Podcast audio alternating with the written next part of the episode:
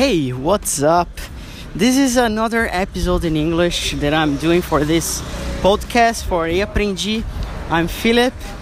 Nice to meet you if it's the first time you have ever heard about me.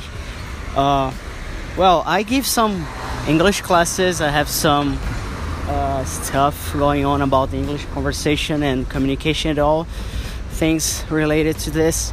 So I'm heading to the subway station right now, so I have kind of 15 minutes walking, and I was thinking that we have some spare time or some free time, whatever you wanna uh, call this, to study, right? So I'm right here walking, like it's a 15 minute walk, and I can like study, uh, improve my listening, or can uh, consume some English information. For example, I was listening to a podcast from Gary Vaynerchuk, and it's uh, a podcast talking about entrepreneurship, startups, and and all this environment. So it feels like I'm not studying, but I am. So once I'm walking, I can do other things. Or if in I, sorry, if I'm in a bus, for example, or in a subway, or whatever I'm doing that uh, it doesn't need like 100% of my attention, it's really really good idea to do something else. Like you, you kind of do two things at the same time. It doesn't mean that you're doing like both uh, in a bad way. It means like walking it doesn't need like to be really focused. So you can listen to a podcast or you can listen to a audiobook from Audible on YouTube, for example. Like we are living in a in a world that we have tons of things to do and we are kind of multitask. People say it's a bad thing, I, I say the opposite. I say it's a, a nice opportunity when you are multitasking. Of course, there are scenarios, there are situations you really need to focus and have your attention on one single thing.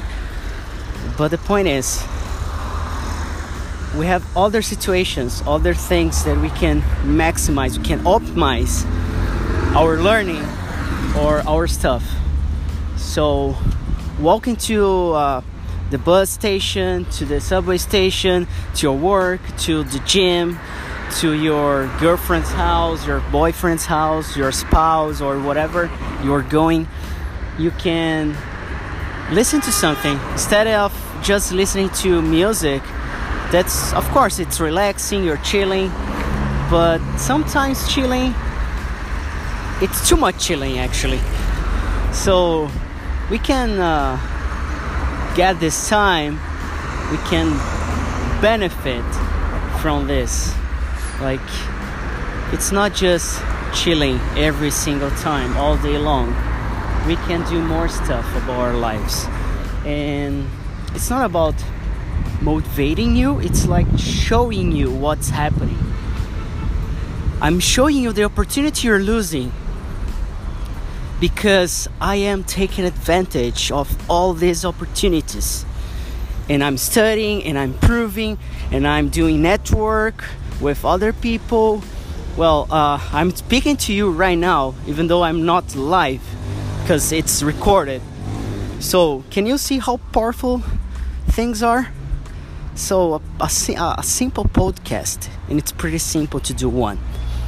Like, I'm using anchor.com dot dot fm I, I think. I don't know.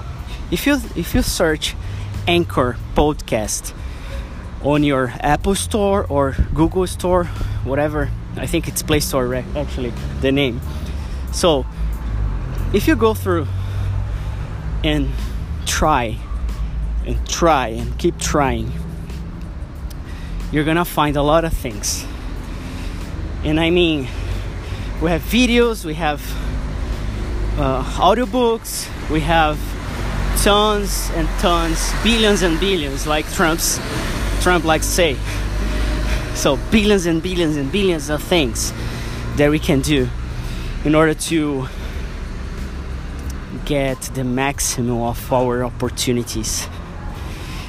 And again, I'm I'm walking over here and I'm breathing just because like a hill. So it happens in Portuguese, it happens in English. well, and about English itself, if, if you want to learn English, stop giving yourself excuses. I see a lot of people giving me excuses to not study English. Oh, English is not my thing. I don't like English. I don't care about this language or whatever. And I get the point. It's okay. But you're missing out a huge opportunity that you can take advantage of when you speak English. It's not just about speaking another language, it's it's about getting opportunities in front of you.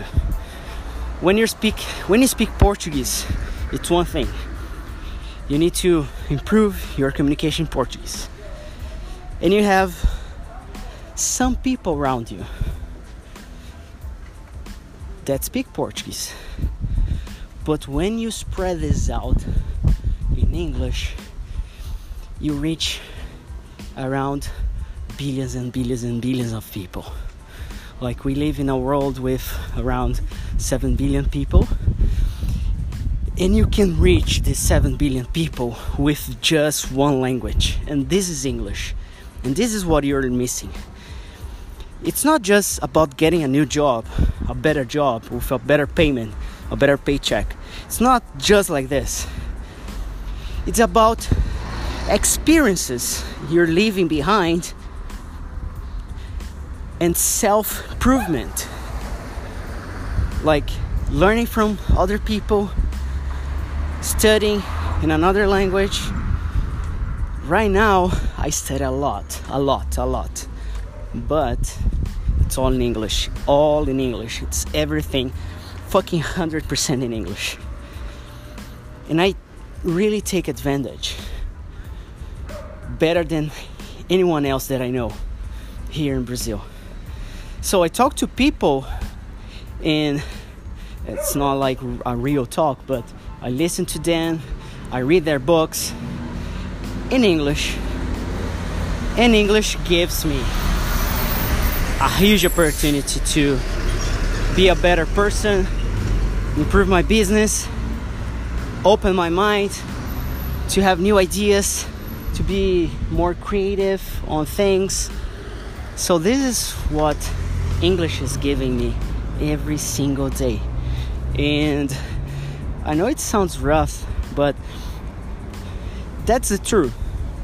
English, it's everything right now if you're not speaking English because you're afraid or uh, your pronunciation is not good, you're gonna make mistakes or whatever. Like, I, I do a lot of mistakes. I'm afraid of judgments, but it wasn't the past. I know people are gonna judge my English, are gonna judge my accent, are, are gonna judge my mistakes, and that's not my problem.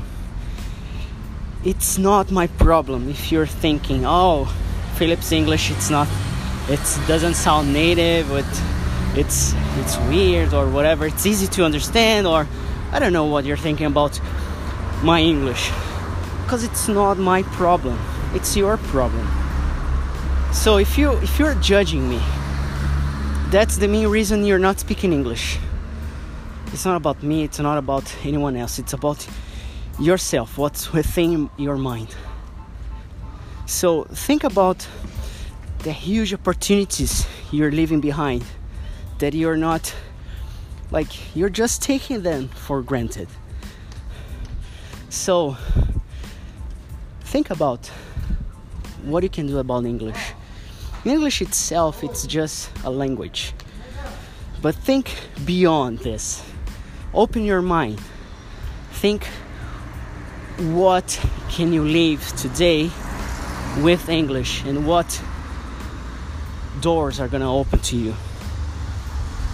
Então, essa é a minha talk de hoje em inglês. E eu ainda tô no caminho pro metrô. Espero que você tenha entendido. E eu vou começar a trazer cada vez mais assuntos desse em inglês para ver se você sente quão poderoso é ouvir inglês e se sentir confortável e ganhar confiança. E eu espero que todo esse trabalho que eu tenha que eu tô fazendo aqui no podcast, estou fazendo aí aprendi, que eu tô fazendo no TNT toda terça-feira e vai fazer três anos agora em outubro. O meetup todo sábado. Enfim, tô fazendo um monte de coisa para te ajudar a falar inglês, para você vir comigo nessa jornada e aproveitar as oportunidades. Então, às vezes eu não sei mais o que fazer para te colocar no jogo, para fazer você dar os primeiros passos e começar a bater uma bola com as pessoas em inglês, sabe? Igual jogar um futebol, igual praticar um esporte, igual ir no happy hour. Enfim, participo de happy hours em inglês, em português, participo de fóruns de discussão, enfim, interajo com pessoas do mundo inteiro, conheço gente do mundo inteiro. E é isso que o inglês me traz. E se você não tá afim de aproveitar isso, tudo bem, eu entendo. Mas só queria que você tivesse consciência do que tá deixando para trás. Thanks a lot for your time. Uh, I'll be back pretty soon, I think. And I'm really enjoying having this time to speak some English with you, okay? So take care of yourself, have a great day, and see you soon.